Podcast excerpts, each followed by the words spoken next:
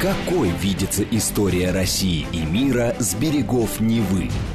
Авторская программа петербургского историка Сергея Виватенко «Виват. История».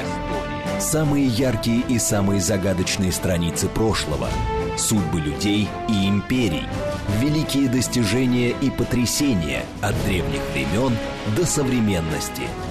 «Виват. История». Программа предназначена для лиц старше 16 лет. Добрый день. Вы слушаете радио «Говорит Москва». В эфире программа «Виват История».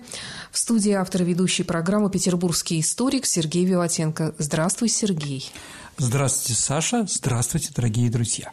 У микрофона также я, Александра Ромашова. В конце нашего выпуска у нас традиционная историческая викторина. Мы разыгрываем книги от издательства «Витанова». Это такое издательство, которое делает очень качественные книги коллекционного характера, я бы сказала. Главное, Саша, они интересные и про интересных людей.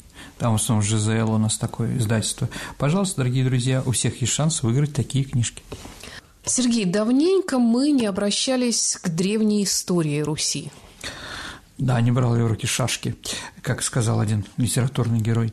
Ну да, дорогие друзья, но с другой стороны, надо понимать, что в Древней Руси не так было много событий исторических, о которых мы можем делать передачу или вообще которые интересны. Потому что нет источников. Ну, нет источников, да, ну и тогда время было немножко другой скорости, потому что с каждым новым поколением цивилизации скорость людей и скорость принятия каких-то решений увеличивается, это понятно. Сегодня ты предложил поговорить как раз э, на такую древнюю тему э, Святослав Игоревич. Да. А, дорогие друзья, ну, давайте так. А, сегодня мы поговорим о князе Святославе. Ну, древняя, не древняя – это история нашей страны. Я бы назвал, знаете, вот Святослав, а, как бы, он очень интересный человек. Э, мы о нем наслышаны, но на самом деле источников по нему практически нет. Ну, есть там какие-то, да, но просто сказать, что он полностью исследован, мы понимаем там его, его шаги, какие-то его действия, да, его позицию в каких-то вопросах, мы можем только предполагать. Ну, какие-то полумифические фигуры у нас, получается, на Руси в древности были. Ну, конечно, чем дальше, чем глубже в истории, тем больше мифов. Что было, что не было, это все сложно. Но историки, наверное, и существуют для того, чтобы, опираясь на какие-то маленькие, э, мелкие источники, да, делать большие выводы. Ну, если он хороший. Итак, давайте о нем начнем разговор. Итак, ну, прозвище, лучше так сказать, да, это Святослав Храбрый. Ну, там в Галицко-Волынской летописи, да, его сравнивают с Даниилом Галицким и говорят, что он был храбрым. То есть, в принципе, это человек не который неожиданно появился где-то в XVI веке после каких-то неожиданных надписей монахов, да? То есть он существовал, и об этом прекрасно знают, а, знали в средние века на территории Древней Руси. Также о нем знают, конечно, и наши соседи, особенно те, с которыми он общался на поле боя. А, у него еще другие были прозвища Саша – смелый, большой, завоеватель, кункатор – да? а в слове о законе и благодати он был назван славным Святославом. Все это здорово, отлично, да, но а какие доказательства, что он славный, ну, большой, наверное, можно доказать там, да. А дальше, ну, Карамзина, который у нас с тобой же, Саша, была передача, ты знаешь, что он фантазировал много или растекался мыслью по древу, да. Так вот, его называет он Святослава русским македонским. Ну, понятно, что Александром Македонским. История Грушевский казаком на престоле. Ну, ради бога. А почему казаком? Что там было общего? Грушевский украинский типа историк, да, а он профессор Лемберского университета был Австро-Венгрии. Потом, да, потом он один из организаторов Украинской Народной Республики, а потом советский профессор – ну, как бы такие, да, и взгляды в три раза у него были различные, да, поэтому давайте так скажем, э, очень много политизировано. Ну, казак на престоле, человек, ну давайте так, если мы возьмем казака как вольную птицу, которая разъезжает по степи, воюет со всеми подряд, дома не живет, то да, наверное. Кстати, Саш, а Ну, ладно, мы еще об этом поговорим, но в принципе, в принципе, когда описывается его внешний облик, что он был голову он стриг, оставался один оселедец, хохол это так называемый, да, и прочее. А мы можем сказать, что он, ну, как на иллюстрациях художника Кибрика, а, Тарас Бульба. Вот Тарас Бульба вот такого же лица. Только, по-моему, там не говорится, что он был высокий, да, а вот, но то, что он был очень похож на Тараса Бульбу, это факт. Ну, Сергей, тебе такие вот усы отрасти и такой чуб выбри, и ты тоже станешь похожим на Тараса Бульбу. Ну, я думаю, что у меня уже негде оселецу на моем лысом черепе, да? Как хочешь, Саша. Ладно, продолжаем наш разговор. И что еще такое важного, что мы должны понимать? Это первый в истории Рюриковичей человек, носящий славянское имя – ну, Рюрик, там Трувор, Синиус, Игорь, Олег, Ольга – это все имена скандинавские. А вот у него Святослав. Это, я думаю, шаг очень большой, да? Ну, скажем так. А его крестили под этим именем? Нет, он, конечно, не крещенный. Он вообще отбегал от христианства, но мы об этом еще поговорим. Вообще у князей того времени а, таких имен нет. Мы только можем найти у хорватов, да, вроде Святослав – есть женские имена Святослава, ну, как Мирослава, когда, а вот, ну, сестра Кнута Великого, это дочь польского короля из рода Пястов, а вот, для скандинавов принятие неродового имени было очень смелым шагом, ну, потому что был, были викинги, а теперь Святослав. И, наверное, говорит о том, что эти самые варяги хотели адаптироваться в славянской среде. Поэтому давать ребенку такое имя, да, ну, достаточно сложно. Это как, помните, э, скажем так, Довлатов, когда работал в Таллине, да, в русской семье, у которой родился мальчик, да, 400-тысячный житель Таллина, да, ему предлагали политические руководства назвать его Лембитом. Да, вот. А вот без водки отец не соглашался в принципе. Вроде за 25 лет рублей согласился назвать его Лембитом, потом переименовать его в Федора. Что-то такое, помните, да? Вот, то есть, чтобы назвать вот себя так, да, ну, я думаю, сложно. Я думаю, сложно. Только несущая необходимость, наверное, жить и править в новых условиях на этих землях подтолкнула вот этих людей на принятие этого имени. Еще раз, я сейчас фантазирую. Может быть, у них было еще у него было и викинское имя, но мы его не знаем. В то же время Василий Татищев и более поздние историки обращали внимание э, на некие византийские источники, в которых имя правителя Руси писалось как «Свев Дославос», «Свев Дославос», и с этого делается предложение, что настоящее имя князя Свендослав, что происходит от скандинавского имени Свен. Да? Ну, то есть свинельт, шведы, свены тоже, свеи их так иногда называют, да? Ну вот, со славянским княжеским окончанием «слал», да? Вот, подобные имена встречались и на Руси. Например, летописи сообщали о том, что у Игоря был воевода Свинельт, как я уже говорил, да? Византийские историки упоминают русского воевода в армии Святослава Свенг или Свенга. Ну, одни считают, что это упоминание имени Олег, некоторые же говорят, что это сын Святослава Олег. Ну вот, ну, вполне возможно. По другой версии, это имя состоит из двух слов Олег, ну, Хельга, Ольга, да, Хельга и Рюрик, Хрёрик, Р. Да, ну еще раз, есть такое мнение, что это вот э, объединенное имя, да, оно все-таки скандинавское. Но я думаю, что здесь, наверное, лук... не то что лукавство, а попытка найти какое-то, потому что непонятно, почему он взялся. А с другой стороны, ну, они уже столько времени жили в России, что, как бы, да, вполне возможно, и в Скандинавии это никогда не были. Поэтому они это приняли. Но еще раз скажу, это мутная история.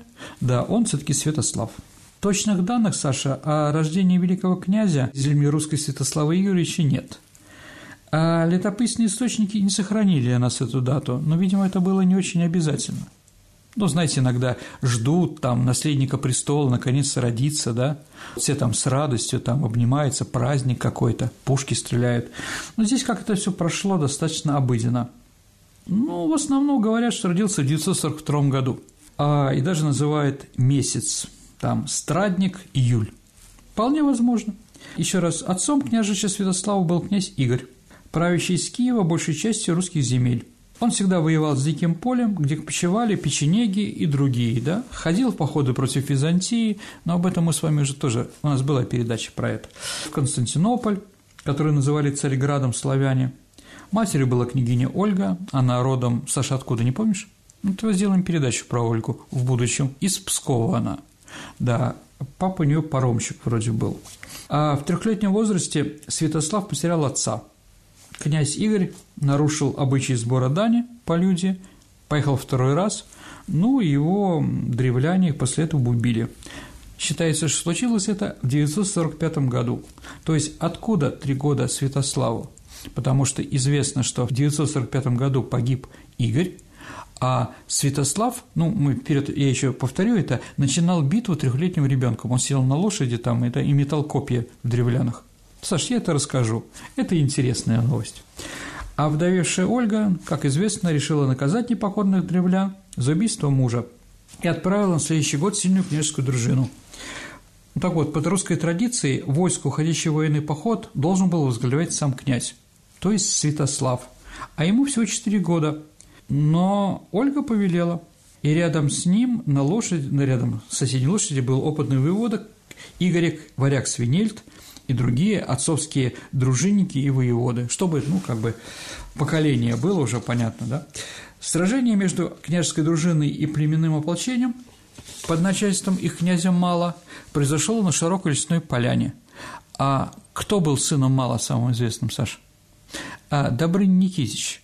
Но он на самом деле Никитич – это же имя греческое, да, он никак не мог, да, он на самом деле Малыч, да, ну вот считается, да. Так вот, противники выстроились друг против друга, не решались напасть первыми. Воспитатель княжича Асмут или Асмут, варяг, протянул ему тяжелое боевое копье и торжественно провозгласил «Начинай битву, княже, делай, как учит тебя». И четырехлетний Святослав с усилием поднял копье и кинул его в сторону древлян. Ну, Понятно, что пущенное детской рукой копье, оно пролетело мимо ушей коня и упало у его копыт. Но этого было достаточно. Воевода свинель кричал «Князь уже начал! Последуем дружину за князем!» Ну и понеслась, как говорится, да? То есть из-за того, что в этой интересной истории говорится, что ему 4 года, ну, мы можем как бы примерно сказать, когда он родился. Хотя другие историки говорят другие данные. Ну, еще раз, ради бога. Княжеская конная дружина, блестя железными доспехами, а разбила древлян, порвала их строй, воины князя Мала недолго сопротивлялись. В общем, киевляне победили. А, пройдет время, и сождение города Искоростеня, да, ну, сейчас Коростень, да, называется, в Житомирской области, превратилось в красивую легенду о хитрости княгини Ольги. Сам князь Святослав, который видел это зарево пожара на древлянской столице, наверное, верил в эту легенду. Итак, первое упоминание о Святославе – 946 год. Вот что пишет летописец. «Начало княжения Святослава, сына Игорева, и закончил летопись словами «И пришла Ольга в город свой Киев с сыном своим Святославом, и пробыла там год». После этого имя князя Святослава исчезает из летописи лет на 10. Ну, понятно, Ольга руководительница, она там регенша, как там еще можно назвать, свинель тоже там рядом. А это мальчик, который растет, ни во что не влияет. Вот, поэтому почему он исчез, тоже ясно. Ну, он набирался, наверное, ума разума. Еще раз, можем только представить, что он в это время делал. Самое главное, наверное, денно и ночно постигал ратную княжескую науку под зорким присмотром своего воспитателя Асмуда, как мы сказали, и воеводы Свинельда. То есть варяги делали все, чтобы князь стал настоящим рыцарем, витязем, богатырем. А в 955 году Ольга отправилась в Царьград, чтобы принять крещение. Но когда она вернулась домой, она не смогла уговорить сына сделать то же самое. То есть он был верен язычеству до конца своих дней. Да, когда мне одному принять иную веру, а дружина моя станет насмехаться, так ответил Святослав своей матери. Он называл христианство уродством, да, вот, в то же время, будучи как руководителем государства, он понимал, что у него там появились много христиан, и поэтому у него была некая религиозная терпимость. Вот как летопись пишет об этом. «Аще кто хочет креститься, не броняху, но ругаху тому неверным во вере христианства уродства есть». Вот такая фраза. Ну, то есть, переведу Сашенька. А если кто хочет креститься, того я не буду бронить. Но буду смеяться над вами, потому что христианская вера все равно уродство. Летопись описывает Святослава как храброго воина, который не чурался жить в тех условиях, что и простые дружинники. Как пишет, у него никогда не было шатра, спал на земле, он не возил с собой ни вазов, ни котлов, зажаривал мясо пойманных на пути животных на костре. Ну, и во время этих походов он придумал такую фразу «иду на вы», то есть «иду на вас». То есть благородно предупреждал он врагов своих походе, избегая вероломства и коварства. Ну, давайте так, если мы почитаем все, что есть про Святослава или про вообще язычников того времени, которые там были, да, у нас, там, в Скандинавии или где-нибудь там в районе Константинополя, то там половцы, печенеги, вообще в их действии мало рационального. То есть, знаете, вот историк ищет логику событий, да? От чего это произошло, хочет доказать, ну, не срабатывает. Вот, ну, непонятно почему, да?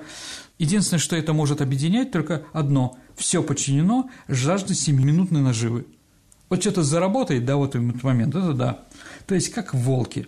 Если можно схватить, то в бой, а если нельзя, то отойдем в сторону. Вот такая была психология. А поэтому хазары не могли договориться со Святославом. С ним вообще невозможно было договариваться. Ну и с половцами тоже невозможно было договариваться. Ну, если хазары тоже были неразумные, по словам поэта. Ну, это как бы для нас они неразумные, потому что иудеи, да? Но еще поговорим о неразумных хазарах. У нас сейчас будет про это, да. Та прибыль, которую он мог получить в результате победы над Каганатом, да, над Хазарией, превышала ту прибыль, которую он мог получить в результате мирного соглашения. Это вот перевесило, да? Поэтому он пытался схватить и большой куш. Точно так же он потом пошел на Византию, думая, что больше получит – а если мы посмотрим на тот исторический период, то увидим, что слово язычников было не слово, а ну, они вообще не соблюдали договоров. Постоянно нападали друг на друга, и в том числе и на греков, которые все таки договора как-то пытались хоть немножко выполнить. Слушай, ну ты как-то славянские племена описываешь какими-то да полудикарями не вообще. Не славянские племена, а всяких язычников, у которых не было еще четкой государственности. Угу. Еще раз, славяне, извините, они пахали в поле, у них урожай, битва за урожай. У них, извините, да, надо сеять, надо убирать, там надо еще что-то делать. А это дружина, это варяги. Они воюют. Воинов надо заработать побольше. А есть еще кочевые народы, у которых у всех такая философия, да? Кочевники. Пираты. Ну, правильно. Ну вот, считай, вот такой вот, да, такая вольница. Может, поэтому он еще казаком назвал Грушевский, Святослава. А вот. Ну, иногда Святославу везло, иногда нет. Ну вот и все. В этом конфликте Хазария защищал свою территорию, свою целостность, потому что пускать себе диких язычников, которые не знают, что плохо, что хорошо, да, это было опасно. Поэтому они пошли защищать свою землю, ну и проиграли. Поэтому неразумные. А отец Святослава Игорь тоже был таким? Ну, тем более, да, он сын своего отца. Они пошли на Византию, да? Что они там получили, кроме денег? Разрешение мыться – да не мылись они никогда в бане, зачем это им надо, да? Второе, прибил, прибил щит, это что, это хорошо или плохо? Да никак. Ну не прибил бы щит. Что тут такого, да? Он как, метил территорию, что ли? А вот, сложный вопрос, сложный вопрос. Еще раз, Игорь, конечно, был больше, чем Святослав варягом. Но и Святослав тоже не хотел отказываться от варяжской вольности, поэтому он не принял христианство. Христианство все таки какие-то рамки – а в таких рамок нет. Вперед, утром разберемся, как говорится, да? А вот, ну давайте поговорим немножко, да, как он воевал с Хазарией. Вообще информации практически нет. А, ну, есть у нас, конечно, хорошие книги, Лев Гумилев и прочее, да. Почему он пошел туда? Ну, есть несколько мнений. Первое, что его туда отослала Византия – Потому что Святославу это было все равно, иудеи они, не иудеи, какая ему разница, да? А для Византии, а, извините, Хазария – это бельмо на глазу. Это, извините, иудейское государство. Я напомню, дорогие друзья, что согласно нашей христианской догматике, никакого еврейского государства до второго пришествия Христа существовать не может. Поэтому и существование современного государства Израиль является для некоторых большой теологической проблемы, еще раз, теологической проблемы. потому что они вот поступили, да, в то время считали, что Византии иудеи должны быть прокляты, рассеяны и не иметь своего государства. Поэтому Хазария для них как бы странно. Пытались уничтожить, но сами уничтожить не могли. Поэтому есть Святослав. Но если сравнивать, я не знаю, цивилизации Хазар и в то время язычников славян, то, наверное, Хазары даже были выше. Все-таки иудаизм – это э, великая религия, которая что-то дает. Историки сейчас, которые копают хазарские там города на территории нынешней Калмыкии, там Чечни или где-то Волгоградской области, где они жили около Каспийского моря, да, кто как, они там находят много разного письменности, поэтому делают вывод, что хазары были грамотными. Вот у них была законодательная система очень сложная. Это привело, дорогие друзья, если мы говорим про Хазарию, к одному, что вот эта вся цивилизация перестала быть воинственными. Они не могли уже сопротивляться своим соседям. И поэтому они пытались все время брать наемников. Наемники, в общем-то, смерть государства. Как только появляются наемники, скоро придет конец этому государству, потому что уже сами люди не хотят воевать. То есть, э, как бы у них цикл пассионарности, если следовать э, заветам Гумилева, уже закончился. Ну, вполне возможно, Саш. Ну, борьба хазаров с Русью была противостоянием более цивилизованного монотеистического государства с язычниками. А с другой стороны, с другой стороны, это не значит, что язычники не имеют права да, там, существовать, быть свободными, никакого, да, но они пытались их, как бы, хазары пытались собирать дань с русских земель, святичи они точно собирали. А вот, если мы говорим про то, как воевали хазары, а, я просто вам объясню, да, а, и через эти объяснения вы поймете, что от хазар уже ничего не осталось.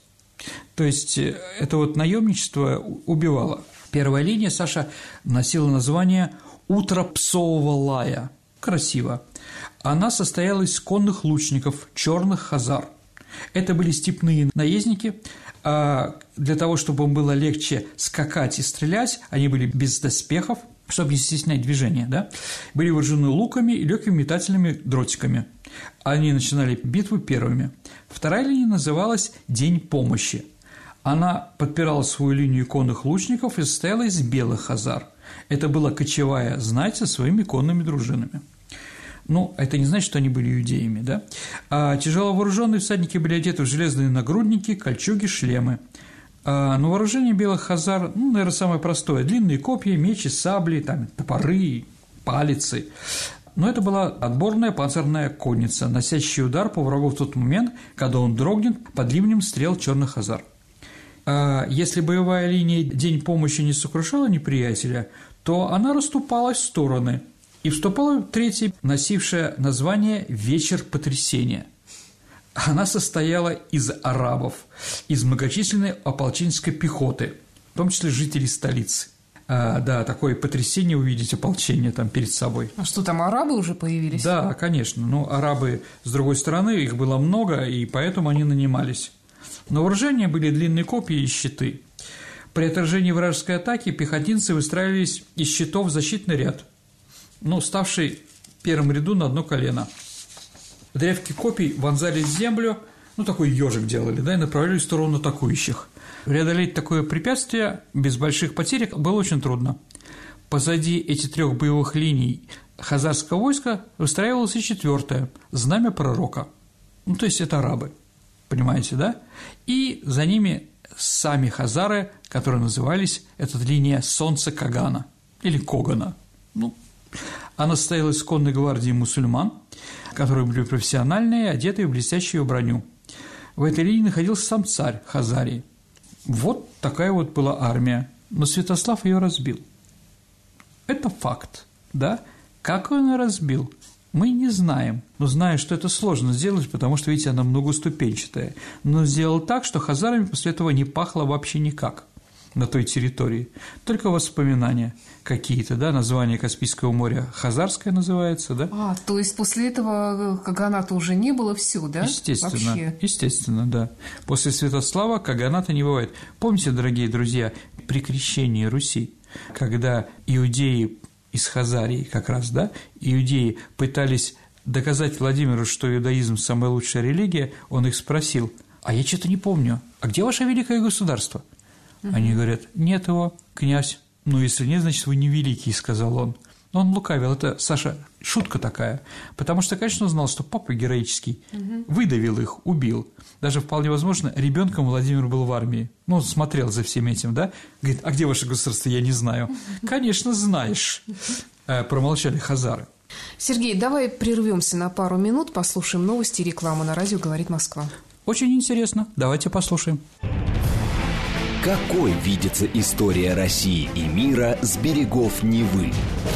Авторская программа петербургского историка Сергея Виватенко «Виват. История». История. Вы слушаете «Радио говорит Москва». Продолжается программа «Виват. История». Сегодня мы говорим о Святославе, князе Святославе Игоревиче. И в студии по-прежнему автор ведущей программы «Петербургский историк» Сергей Виватенко и я, Александра Ромашова. Вернемся в X век, дорогие друзья. Ну, хорошо. А какая была зависимость Руси от хазарского государства? Ну, давайте так. А, характер зависимости разными историками ценится по-разному. Ну, например, Гумилев от политического и экономического вассалитета до борьбы за доминирование над племенами. А Греков говорил, что они просто платили дань. Ну, где-то так. Но единственное, можно сказать, что после этого столкновения Святослава со своей его дружиной против Хазарии, да, у которого было сильное войско и больше, да, мы уже ничего никому никогда не платили. До татар, понимаете. Разгромив Хазар, пошел Святослав на Византию – то есть на ту самую Византию, которая его наняла, да. громить Хазар. Еще раз, да. Но они думали, что он закончит с этим, да, и все. Вообще, если мы посмотрим, все время воюет. Все время идет на войну и прочее. То на Северный Кавказ, то в Болгарию, то в Причерноморье, то еще куда-то. Почему? Некоторые историки считают, что в Киеве ему было неуютно. Но его местная городская элита как бы выдавила, он им был не нужен – ну да, ты князь, но нам интересно, вот ты, слава богу, родил Ярополка, да? Вот этот Ярополка будет князем, мы его научим нормальными, а ты уж больно необузданный. Поэтому вперед на подвиги куда-нибудь, лучше за Дунай, а еще лучше, чтобы тебя там убили. А вот, да, поэтому некоторые считают, что вся вот эта вот походы были от того, что ему некуда было вернуться. Ну, такая есть версия. А перед тем, как пойти в Византию, в 964 году Святослав прошелся по Волге, победоносно прошелся, разбил камских булгар, а на Оке, на Волге там грабил, да. Но вот академик Вернадский, он считал, что крымские готы, там было действительно немецкое население определенное в Крыму, и русские в Тимутракане признали свой вассалитет по отношению к нему в 963 году. А если признали, значит, он был и там, где-то в Крыму, да? То есть Тимутаракань с 963 года становится русским княжеством. Саш, а как сейчас называется Тимутаракань? Это название самого маленького романа русской литературы – Тамань. Тамань – это месте, где Керченский пролив, вот именно там, помните, да? Вот он такой герой и прочее. Узнав о том, что Святослав готовится к византийскому походу, но просто так туда тоже не пойти. Византийцы решили привести превентивный удар, но не убить его или напасть на него, у них не было на это сил. И притом лезть к нам, извините, в нашу степь или в наше болото тяжело, особенно цивилизованным странам, да, поэтому он отправил к нему своего переговорщика по имени Калакир. И вот Калакиру удалось перевести желание Святослава воевать с Византией против Болгарии. Я так думаю, что там просто денег больше пообещали и сказали, победишь, получишь больше. Вот, да. А мы в Византии сейчас, ну, нищие. У нашего императора на тиаре, на короне, да, фальшивые камни. Ну, это выглядит красиво, особенно когда он на хорах, там, наверху, да. Вот, но если посмотреться, это все уже фальшивки, потому что денег нет. Поэтому, Святослав, подумай, да, а болгары богатые. И отношения, конечно, Византии с Болгарией складывались очень трудно. То есть это ближайшее государство к Константинополю, поэтому нужно было его бояться, да? Ну, византийские дипломаты разговаривали со всеми соседями, то есть где-то 20 народов, с которыми не договаривались, чтобы на них не напали. Ну вот, иногда такая политика придавала сборе. И вот царь Семен который находился ну, в виде заложников в Константинополе, бежал оттуда, стал угрожать Константинополю и стал угрожать Византийской империи, что было очень опасно. Поэтому Византия а, приходила держать большое войско именно во Фракии, а, где находится Болгария, да, и там рядом всегда постоянно вспыхивали антивизантийские мятежи. То есть не огромная дань, не умоляющее послание константинопольского патриарха Николая Мистика, которое он писал Симеону, царю в Христе, да, а не чернилами, а слезами. Кстати, а ты сказал мистик, это ты не оговорился? Действительно, он мистик был? Ну, у него кличка была мистик. Но давайте так, по-гречески мистик значит секретарь. Он был знаменит тем, что он просто был секретарем императора. Я думал, он там ворожил. Ну, нет, нет. Он был итальянцем, а вот потом ехал в Византию, стал священником, да, сделал карьеру, у него был хороший почерк, мистик, секретарь, да, при императоре, а потом сделали его патриархом. Еще раз, а в традиции Византии у нас тоже христианство, религия всегда уступает власти, светской власти императору считается, что власть от Бога, и поэтому православное христианство поддерживает любую власть, которая в это время в этом государстве, в том числе и безбожную атеистическую. Ну, мы знаем эту историю. И вот этот мистик, да, а, ну, у него такая интересная карьера была. Он стал патриархом, а у византийского императора сына наследника не получалось. И вот он сменил трех женщин, трех жен, больше нельзя. Ну, не рождался мальчик. И он женился третий раз, и сын родился. Но греческая православная церковь сначала отказалась признать этот брак. Ну, знаете, после третьего брака начинаются проблемы. Но потом, да, уговорили. Думаю, что уговорили так, что мистик точно в мистику поверил. То есть вот такой был. То есть болгары были очень опасны. Поэтому решили, что можно, наверное, с помощью золота и дипломатию сразу, сразу убить двух зайцев, Саша. Разгромить болгар – силами князя Святослава и одновременно ослабить мощь Киевской Руси, потому что после ликвидации Хазарии они превращались в опасного северного соседа. Но пусть он свои там силы, ведь болгары просто так не сдадутся, поэтому потеряет. Но у Святослава были очень свои планы – на все эти вещи. Да, он их слушал, может, даже поддакивал, а может, казалось грекам, что он с ним согласен, да? Но он решил раздвинуть границы России и сделать Болгарию союзником в предстоящих войнах с Византией. Ну, знаете, иногда вот ученых, да, поражают и такие вещи. Святослав задумал перенести собственную столицу из Киева на берега Дуная. Как считается, он видел пример в князе Олеге, который перебрался из Новгорода в новые земли в Киев. Да, это не случайно. Ну, греков пугало и другое. Князь-полководец свое победное шествие по болгарской земле не сопровождал насилиями над местным населением, что в то время было невозможно. Ну, понимаете, да? Приходят кочевники, все сживают, всех убивают, насилуют и так далее и тому подобное. А здесь нет, он этим не занимался, потому что он считал своей вотчиной будущей, да? Поэтому в Болгарии было много симпатий к, к Святославу, да. И болгары согласились стать вассалами киевского князя Святослава. Это тоже была победа, которую они даже не посчитали.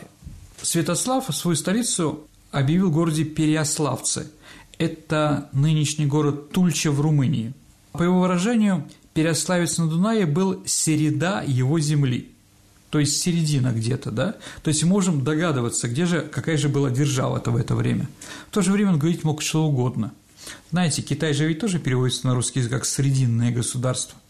И они типа считают, что их границы там до Волги, там, ну, там некоторые там, да, исконные, да, вот, ну, мало ли кто что считает.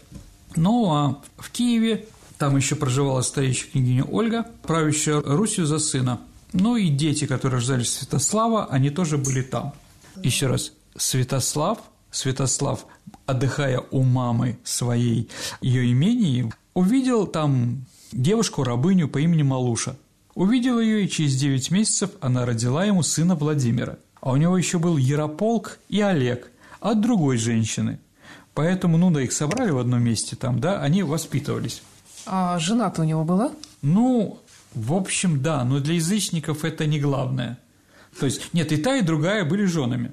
Еще раз, неважно, какая женщина тебе родила мальчика.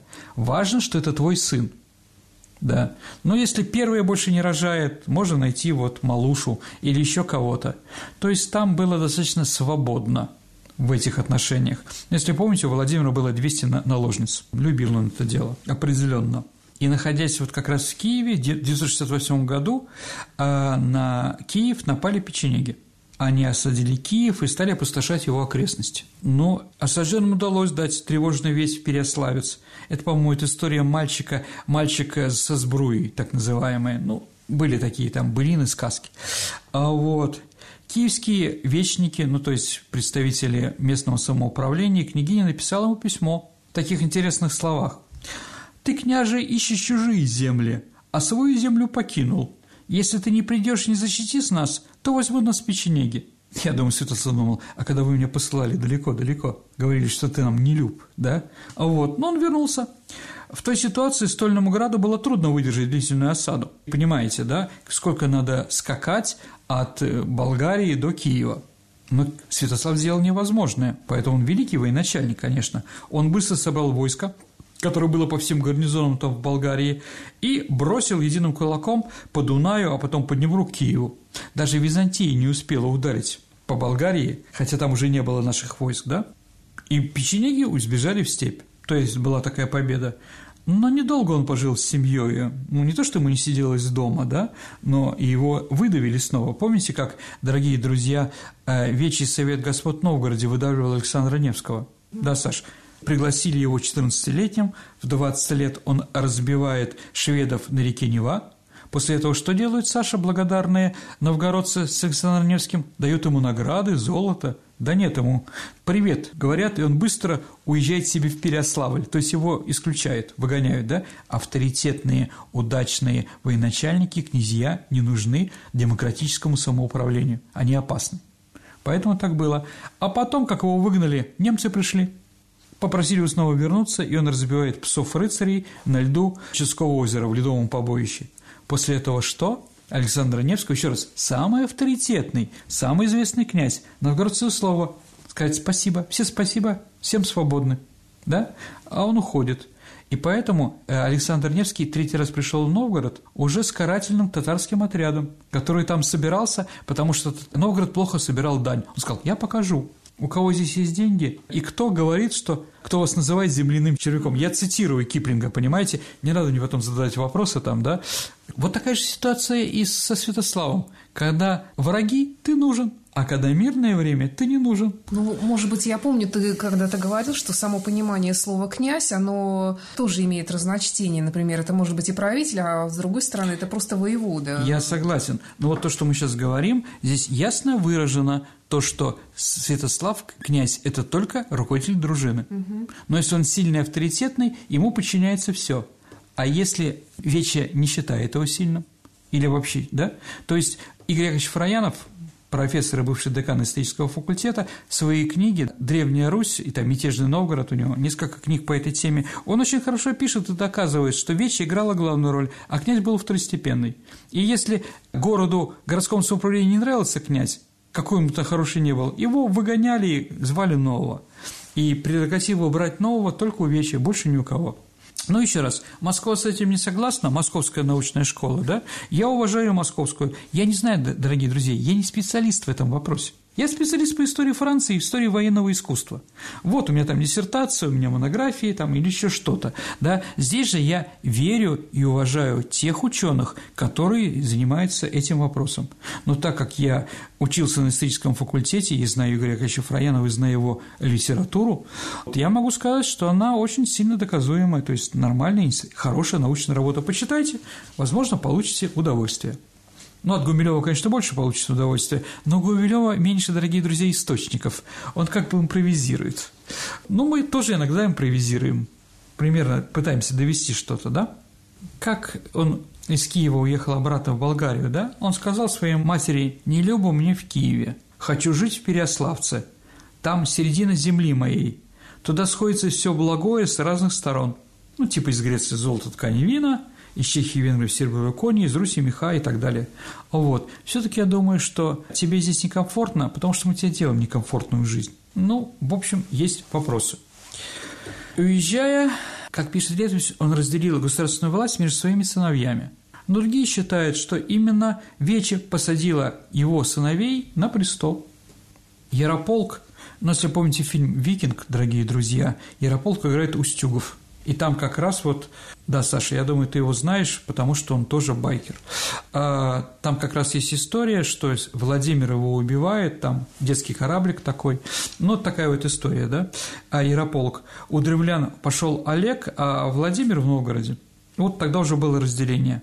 То есть одни считают, что это сделала Вече, а другие историки считают, что Святослав этим поступком – закрепил власть над русскими землями за своим родом, за династией Рюриковичей, но уж больно издалека он пытался ими руководить. Ну да ладно, он возвращается в Болгарию, что, конечно, должно привлечь войну с Византией. Все, тут уже понятно, да? Семен умер, царь Борис, от которого бежали византийские советники, признал себя вассалом киевского князя. То есть ему говорило «выступи против князя, пока он там в Киеве разбирается». Он выступил – а как только Святослав вернулся, греки сказали, извини, без нас будешь разбираться. Мы будем молиться за твою победу, да, ну и за константинопольских стен, да, потому что такие люди, как Святослав, не прощают таких вещей, да. Ну, а с другой стороны, да, признав вассалитет киевского князя, царь Борис по-другому и не мог бы сохранить с собой ни царскую корону, ни казну, ни столицу. И ситуация резко изменилась на Балканах. Теперь друг против друга стояла Византийская империя и Русь, у которой, в общем-то, была дружеская Болгария. Большая война становилась, ну, наверное, неизбежна. И Святослав считал, что он оказался к ней готов. После того, как Святослав взял город Переславец обратно, он собрался идти на Византию. Византия, зная это, готовясь к войне, с русским князем предложили Святославу выплатить дань ему и его дружине. Да. Численность дружины Святослава а дань выплачивается с расчета на каждого человека. То есть мы можем сказать, что у него была дружина 10 тысяч человек. То есть за каждого дружинника он получал монетку. Поэтому максимум там было 10 тысяч. Знаете, когда был парад, парад 7 ноября 1941 года, он же был не только в Москве, он был еще и в Куйбышеве. Почему Саша в Куйбышеве? Куйбышево переехали все посольства стран э, из Москвы, потому что было опасно, что Москва может пасть. И вот там большая площадь, очень большая площадь в Самаре Куйбышевой, там памятник, по-моему, там Куйбышеву, вот, сделали как раз этот самый парад. И стояли, стояли послы Англии, США и прочее. Им надо было оказать военную мощь. Но в Куйбышеве было мало танков. Тогда их начали крутить по кругу. То есть танки прошли, после этого заворачивают за это здание, перегруппируются и идут по второму разу. Потом по третьему разу, да, и самолеты также летали, да. А вот, ну, не знаю, догадались англичане с американцами, что им показывают не то представление. Ну, в общем, неважно. Ну, 10 тысяч. Ну, такие вещи. Поэтому одни говорят одно, другие другое. Я думаю, 10 тысяч. Если было больше количество, конечно, было бы больше компенсация. Так, осада до Ростола – Доростол – это то место, в которое прибыл Святослав, и туда прибыли э, византийцы, византийская армия. Решающее сражение состоялось 26 июля 971 года. Другие называют 21 июня, но, в общем, для нас это не важно, в принципе.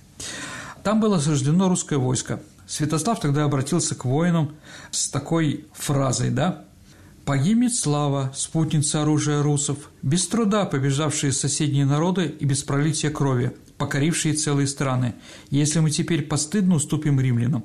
Итак, с храбростью предков наших и с той мыслью, что русская сила должна быть непобедима, сразимся мужественно за жизнь нашу. У нас нет обычая бегством спасаться в Отечество. Ну, или жить победителями, или, совершившие знаменитые подвиги, умереть со славою. Византийская армия победила.